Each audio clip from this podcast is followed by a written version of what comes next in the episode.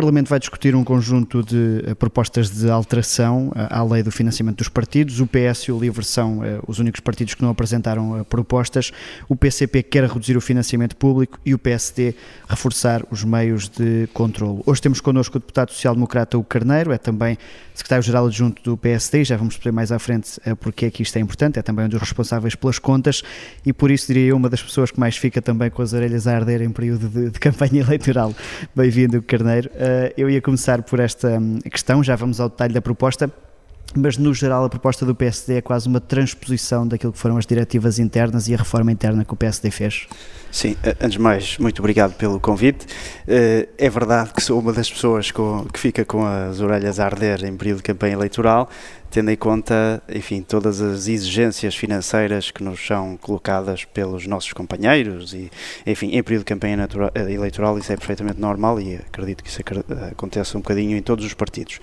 Ehm, nós eh, visamos, no fundo, clarificar a lei de financiamento dos partidos e das campanhas eleitorais, tentando ir até onde nunca foi possível ir e provavelmente até deveríamos ir mais longe numa reforma de fundo que eu julgo que não há condições para fazer uh, suficientemente ou de forma séria, sem populismos ou demagogia, mas de facto a lei que existe atualmente tem que resolver determinadas coisas que impactam ou que bloqueiam completamente o funcionamento dos partidos políticos. Por exemplo, nós não podemos ter um partido político a ser responsabilizado em tribunal em primeira instância ou em segunda instância por dívidas que não contraiu.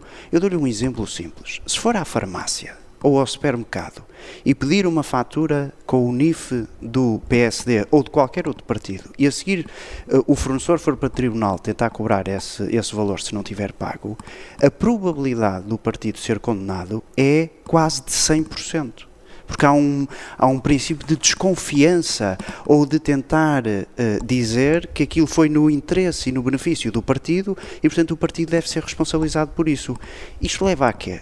Quando nós falamos uh, numa grande dimensão em termos de gestão de dinheiro, nomeadamente em, em períodos de campanha eleitoral e até mais particularmente em períodos de campanha eleitoral autárquica, onde os orçamentos uh, podem ser, imagino, 5 milhões, 9 milhões, 10 milhões ou mais, dependendo daquilo que cada partido decide investir em cada momento, eh, nós podemos, a determinada altura, estar a braços com penhoras sobre contas bancárias do PSD que condicionam o pagamento aos fornecedores legítimos que foram efetivamente contratados ou até aos trabalhadores, se isto for levado demasiado longe, por dívidas que o partido desconhece em absoluto, não autorizou ninguém a contrair, mas porque tem o NIF do PSD uh, os tribunais decidem. Mas não é difícil manter esse equilíbrio entre esse controle mais apertado que é preciso fazer uh, e a questão da autonomia das estruturas locais do partido? E a proposta envolve também, por exemplo, eleições regionais, Açores e Madeira. Isso não retira um bocadinho a autonomia às estruturas locais do partido? De todos Dos partidos, neste caso. Eu dou-lhe o exemplo daquilo que nós fizemos. Cada partido adapta-se, enfim,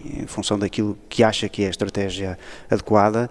Nós internamente promovemos neste campo uma reforma muito grande sobre como é que deveríamos criar procedimentos, o controle informático da realização da despesa em, em tempo real, portanto, nós em tempo real nas autárquicas quase que conseguíamos saber que despesa é que estava a ser feita desde que o mandatário financeiro local cumprisse aquilo que lhe estava incumbido, que era inserir no sistema, portanto, só conhecemos a partir do momento em que inserimos no sistema, mas foi um salto gigantesco porque provavelmente em junho eu conhecia despesa que no passado, em condições normais, eu só viria a conhecer, a conhecer cerca de um ano depois. Portanto, é muito diferente eu conhecer uma, a realização de uma despesa em junho uh, do ano em que ela foi feita ou conhecê-la um ano depois. E esse volume é grande, estava aí a dizer, ou seja, muitas das vezes ficava surpreendido com o volume dos, das operações financeiras que eram feitas nós, uh, para nós, eleições mais locais. Nós, nas eleições autárquicas, nas últimas, de 2021, uh, eh, já pagamos a fornecedores direto mais de 10 milhões de euros. E eu conheço estes 10 milhões de euros praticamente desde que as eleições uh, uh, foram encerradas. Ainda estamos no processo de fecho de contas, que é um processo muito complexo, mas nós conhecemos este valor praticamente desse, de, desde esse momento. No passado, isto era conhecido um ano depois das eleições. E se eventualmente as faturas ou o modo como a despesa foi realizada tivessem incumprido eh, alguma das normas legais ou aquelas que nos são impostas pela entidade das contas, nós já não conseguimos resolver ou corrigir o que quer que fosse. Nós, nas últimas eleições autárquicas, promovemos a centenas e centenas e centenas de correções de documentos contabilísticos que nos eram apresentados pelos mandatários financeiros que não estavam bem, porque o, o, os fornecedores emitiam as faturas, por exemplo, mas o nível de detalhe da informação que consta das faturas não era aquele que a entidade das contas nos exige. E, portanto, nós temos que promover essas correções precisamente para que a entidade das contas depois tenha toda a informação que necessita para poder fazer o seu processo de auditoria das contas autárquicas. E aí a questão da responsabilização das estruturas, ou seja, neste caso dos mandatários distritais e locais, não era suficiente para garantir esse maior controle?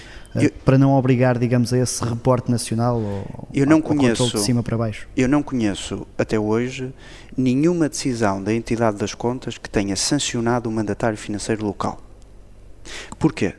Como a entidade eh, é mais fácil uh, sancionar o partido ou sancionar o mandatário financeiro uh, nacional e depois o partido internamente que faça como entender, este ou outro qualquer, uhum. uh, portanto as sanções ou as coimas normalmente são aplicadas aos mandatários financeiros nacionais e ao próprio partido. Ora, aquilo que faz sentido é que cada um seja responsável no âmbito da sua esfera de atuação. Portanto, nós já tivemos situações no passado em que o partido teve que responder à entidade das contas por alegadas infrações que lhe eram imputadas que nós desconhecíamos em absoluto. Em absoluto. Claro que, se me perguntar, mas é a generalidade das situações? Não, não é a generalidade. A maior parte dos mandatários financeiros locais são pessoas absolutamente impecáveis, cumpridoras, rigorosas e que procuram ir ao encontro daquilo que são as obrigações legais. Agora, basta por vezes haver cinco ou seis situações que derrapam, imagine 100, 100 mil euros cada uma, tem logo aí um buraco de 600 mil euros. Logo, à cabeça. E provavelmente a subvenção nem sequer vai cobrir aquilo que o partido até já tinha arriscado em cada uma dessas candidaturas. Ora, um partido, apesar de não ser uma empresa, deve ser rigoroso na gestão do, do, seu orçamento. Assim como qualquer um de nós, na nossa vida pessoal, também somos rigorosos na gestão do nosso próprio orçamento. Eu ainda vou a mais medidas desta proposta, mas acha que um, deixam, uh, e falo enquanto atual direção, um partido mais bem organizado e mais preparado para gerir este tipo de situações? Eu não tenho dúvidas nenhumas sobre isso. Aliás, nas últimas autárquicas, deve ter acompanhado isso pela, pela informação que nós fomos divulgando e o que saiu na imprensa e até pela reação de, de, alguns companheiros nossos, nós implementamos um sistema informático para fazer este controle da realização da despesa à distância que no início uh, gerou uh, alguma apreensão. Eu não digo desconfiança, mas alguma apreensão. Será que isto é para nos controlar? Uh, eu já tive inúmeros mandatários financeiros, alguns dos quais no início foram muito críticos ou candidaturas que eram muito críticas do sistema que nós estávamos a implementar de controlo, que no final reconheceram, não, isto tem que continuar. Isto funcionou. No, a sede nacional não bloqueou em nenhum momento a realização da despesa, nem demorou demasiado tempo a decidir naquelas despesas que estavam sujeitas a uma autorização nacional, que não eram todas, eram algumas, aquelas normalmente que dão problemas. Eh, fomos muito rápidos e céleres. E mais, eu dou-lhe um exemplo. Eu tive um mandatário financeiro do centro do país que me disse durante a campanha: Hugo, eu no passado já fiz esta função de mandatário financeiro local várias vezes, eu no passado só conheci o mandatário financeiro nacional depois das eleições. Eu aqui não. Eu conheci durante todo o processo, falamos inúmeras vezes, diariamente. Eh, eu assumi também a função de mandatário financeiro nacional nas diversas eleições desde 2018, eh, nomeadamente no continente e uhum. também nas autárquicas, nas regionais havia mandatários financeiros próprios, eh, e o meu telefone começava provavelmente às 9 da manhã, ia pela madrugada dentro e não vou exagerar naquilo que lhe vou dizer, vou medir exatamente aquilo que estou a dizer. Mas desde finais de maio de 2021, o meu telefone tocava de minuto a minuto pessoas diferentes precisavam de ajuda, eh, queriam esclarecer isto, queriam esclarecer aquilo, eram companheiros nossos, mandatários financeiros locais, que legitimamente queriam eh, ir ao encontro daquilo que nós estávamos a pedir. E Mas para além de mim. O há de ter tido muitos insatisfeitos. Porque a história contando assim parece que uh, era apenas um esclarecimento de dúvida, mas deve ter tido vários a queixarem-se do processo na altura, mesmo que agora admitam que no que início no início, uh, o, o, processo uh, gerou estranheza, porque era novo. Quando, é, quando se muda alguma coisa, isso gera sempre reações. Mas, como lhe disse, tive muitos mandatários financeiros no, no final a reconhecer que foi um processo valoroso e que deve continuar no futuro. E deixe-me dizer-lhe outra coisa. Nós também fizemos algo que não era habitual fazer-se no passado.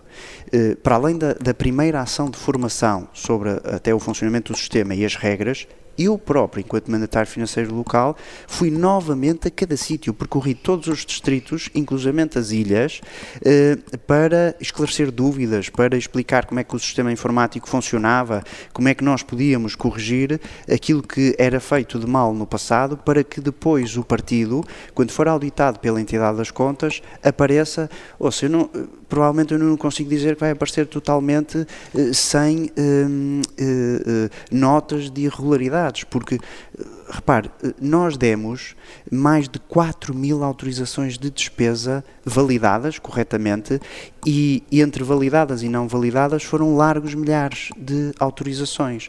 É normal que às vezes possa falhar alguma coisa, mas aquilo que é a nossa expectativa é que o partido consiga duas coisas. Primeiro, um acompanhamento muito maior aos mandatários financeiros locais sem os deixar à solta e abandonados não é? Porque era isto que acontecia, provavelmente acontecerá noutros partidos, uhum. não sei, cada um terá o seu modelo de organização, mas a nossa preocupação foi, nós queremos uma relação de proximidade e de entreajuda, porque nós estamos do, no mesmo barco uh, uh, e temos que concluir este processo com sucesso.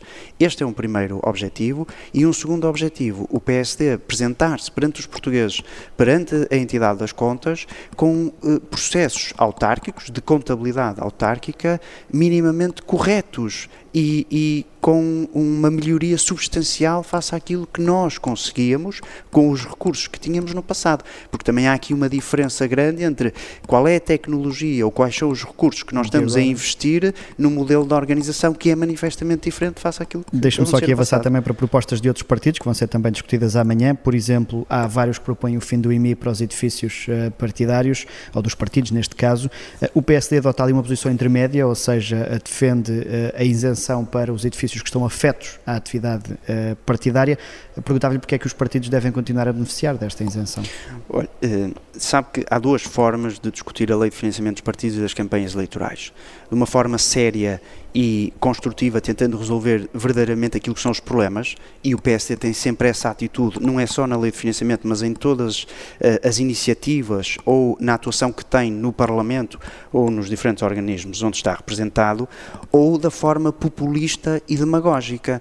Uh, repare, se virmos a Conta Geral do Estado de 2021, que saiu há muito pouco tempo, inclusive com o parecer do Tribunal de Contas, uh, a despesa fiscal, isto é, os benefícios fiscais que são dados a todas as entidades que existem no nosso país, não é os partidos políticos, a todas. Às famílias no IRS, às empresas no IRC, eh, enfim, no IUC, no imposto de selo, no setor bancário, toda a despesa fiscal, todos os benefícios fiscais. Nós estamos a falar de 12 mil milhões de euros previstos, eh, previstos não, executados em 2021. 12 mil milhões de euros. Os partidos, se nós formos calcular uh, a percentagem dos, dos, benefícios que têm uh, neste cômputo são praticamente inexistentes. Nós não temos esse número, mas, por exemplo, uma forma séria de discutir este assunto e trazer este assunto ao Parlamento, que outros partidos não fazem, infelizmente, era, por exemplo, questionar o Ministério das Finanças qual é o valor total dos benefícios fiscais que os partidos têm. E às tantas íamos chegar à conclusão que aquilo quase que nem se vê. Mas é fácil discutir esta. Mas aí podemos esta... virar ao contrário e perguntar se não é uma medida simbólica que podia ser aplicada sem grande prejuízo, daquelas medidas que aproximam os cidadãos dos partidos porque os colocam em igualdade de circunstâncias. Repare, quando uma uh, pessoa uh, uh, privada, não é? uma, uma pessoa coletiva privada, tem um estatuto de utilidade pública e por causa disso, por exemplo, está isenta de IRC, qual é a diferença face a um partido? A forma como os partidos, alguns desses partidos que propõem o fim dessas isenções aqui no Parlamento apresentam a questão é só os partidos é que são os bandidos. Mas não falam do resto. Porquê é que não falam do resto? Porque é popular eh, e está associado à demagogia, eh, dizer que os partidos devem ser todos sancionados, etc. Eu gostava de recordar uma coisa que é simples e parece quase uma verdade lá para Alice. Os partidos políticos são instrumentos da democracia e mais Ao contrário de alguns, talvez de um partido aqui no Parlamento, os partidos políticos, pelo menos eventualmente é assim que eles uh, farão a gestão do seu próprio partido, mas a generalidade dos partidos não são empresas. Nós não fazemos distribuição de lucro pelos associados. Isso não existe. As receitas que um partido tem servem para promover a atividade política e pagar aos trabalhadores e aos fornecedores. E isso eh, tem que ser compreendido. Nós não podemos ter democracia sem partidos políticos.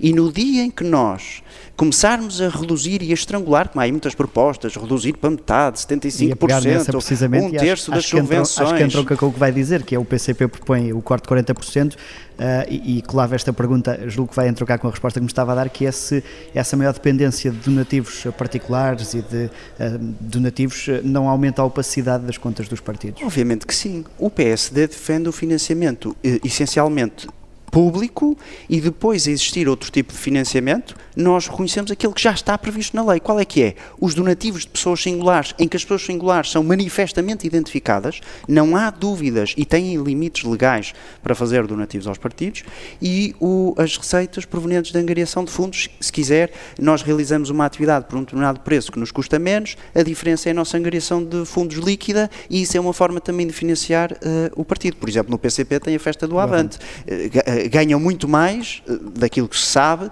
eh, do que aquilo que gastam. E isso é uma forma de financiamento do partido. Agora, e esse é um caminho perigoso de aumentar a dependência dos eh, donativos e dessas, desse tipo de exploração comercial, entre aspas. Há uma coisa que eu lhe vou garantir. Relativamente ao PSD, nós não queremos financiamento de eh, construtores civis ou empresas uh, de qualquer natureza. Nós defendemos uma linha de financiamento público com a possibilidade de recorrermos à angariação de fundos ou donativos de pessoas singulares perfeitamente identificadas. Esta é a nossa posição há muitos anos. Repare, o, o, o, PCP defende, por um lado, a redução das subvenções, mas, por outro lado, no projeto deles, diz que foram os primeiros a bater-se pelo fim do financiamento privado. Onde é que está a coerência disto?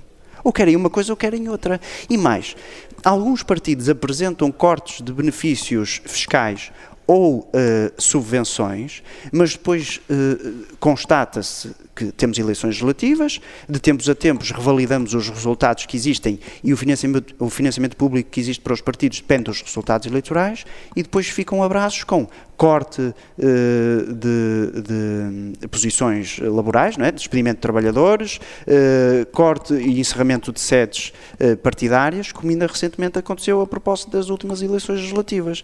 E, portanto, nós podemos dizer que os partidos são isto, são aquilo e, e, e mais qualquer coisa. Mas se nós não percebermos que eles são um instrumento e que esse instrumento não pode estar na mão de empresas ou de grupos de interesses, nós não vamos conseguir nunca fazer um debate sério. Repare, um dos partidos que apresenta uma proposta, o Chega, que é acabar com todos os benefícios fiscais e mais alguns, todos, mas depois diz que quer comprar a antiga sede do CDS por 7 milhões de euros, quando tem 400 e tal mil euros uh, na conta bancária. Eu pergunto-me onde é que eles vão buscar o dinheiro. A subvenção, pelos vistos, não será. Onde é que vão buscar o dinheiro? Isto tem que ser claro. Portanto, este partido apresenta de forma populista uma medida que acha que as pessoas vão gostar de ouvir, mas depois não explica o resto na sua própria gestão interna. Repare, o PSD deve ser o único, eu não fui ver os sites dos partidos hoje, mas devemos ser provavelmente o único partido que no seu site divulga as suas contas. Mais nenhum partido julgo que o faz.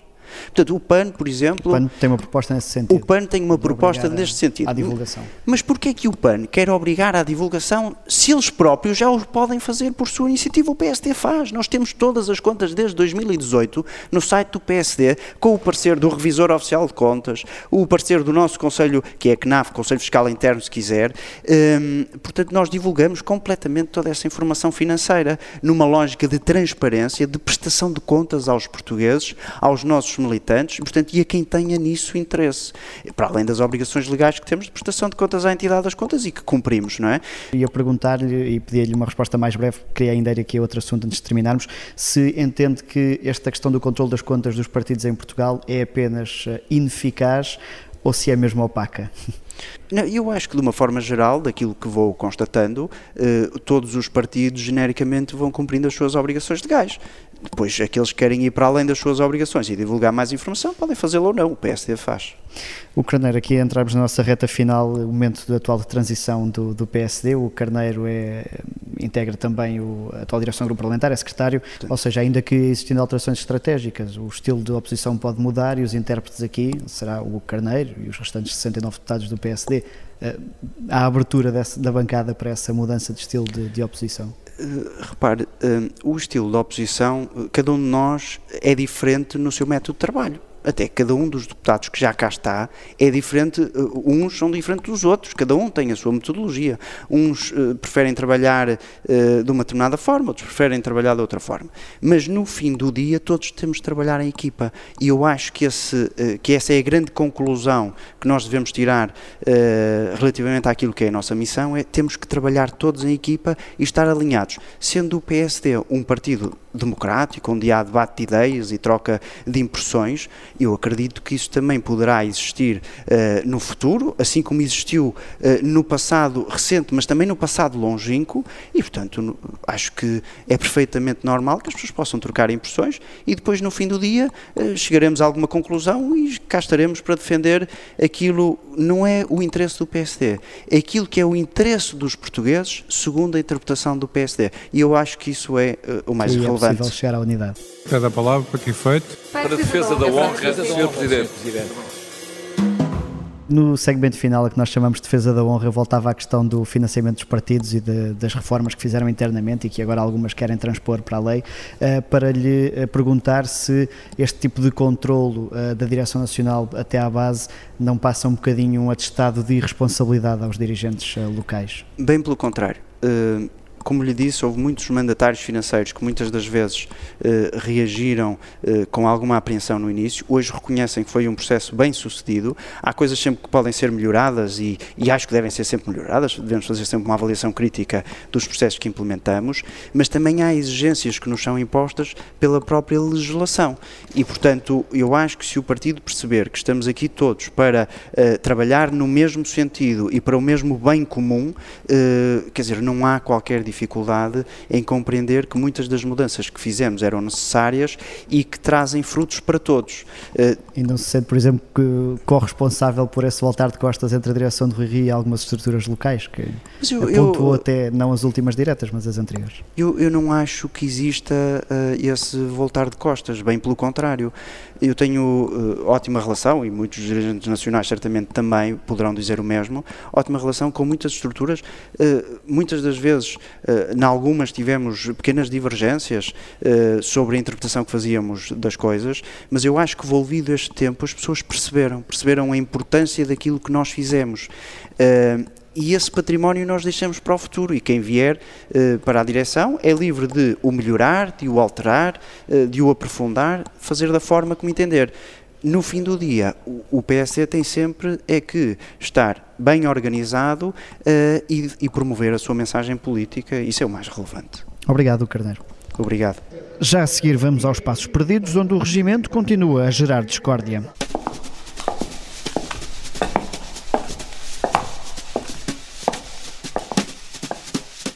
Os trabalhos estavam a ser liderados por Edith Estrela, que indicou a André Ventura ao fim do tempo para a intervenção, mas o presidente do Chega admite lições em muitas matérias, menos numa. Eu, oh, Sr. Presidente, desculpe lá, eu posso levar lições de muita coisa. De regimento, certamente, não levo lições aqui nesta Câmara. E por isso, Sr. Presidente enganou-se e o tempo continua a contar enquanto eu estou a falar consigo. E, portanto, é um pouco estranho que isto aconteça, mas, enfim, façam como quiserem. Nós vamos concluir. Aconselho só a ver o regimento melhor, porque se está nas funções que está, deve pelo menos conhecer melhor o regimento que está aqui a exercer. Posições que ainda se estão a marcar no início da legislatura. Eu sou Miguel Viterbo Dias, o Sofá do Parlamento está de regresso na próxima semana.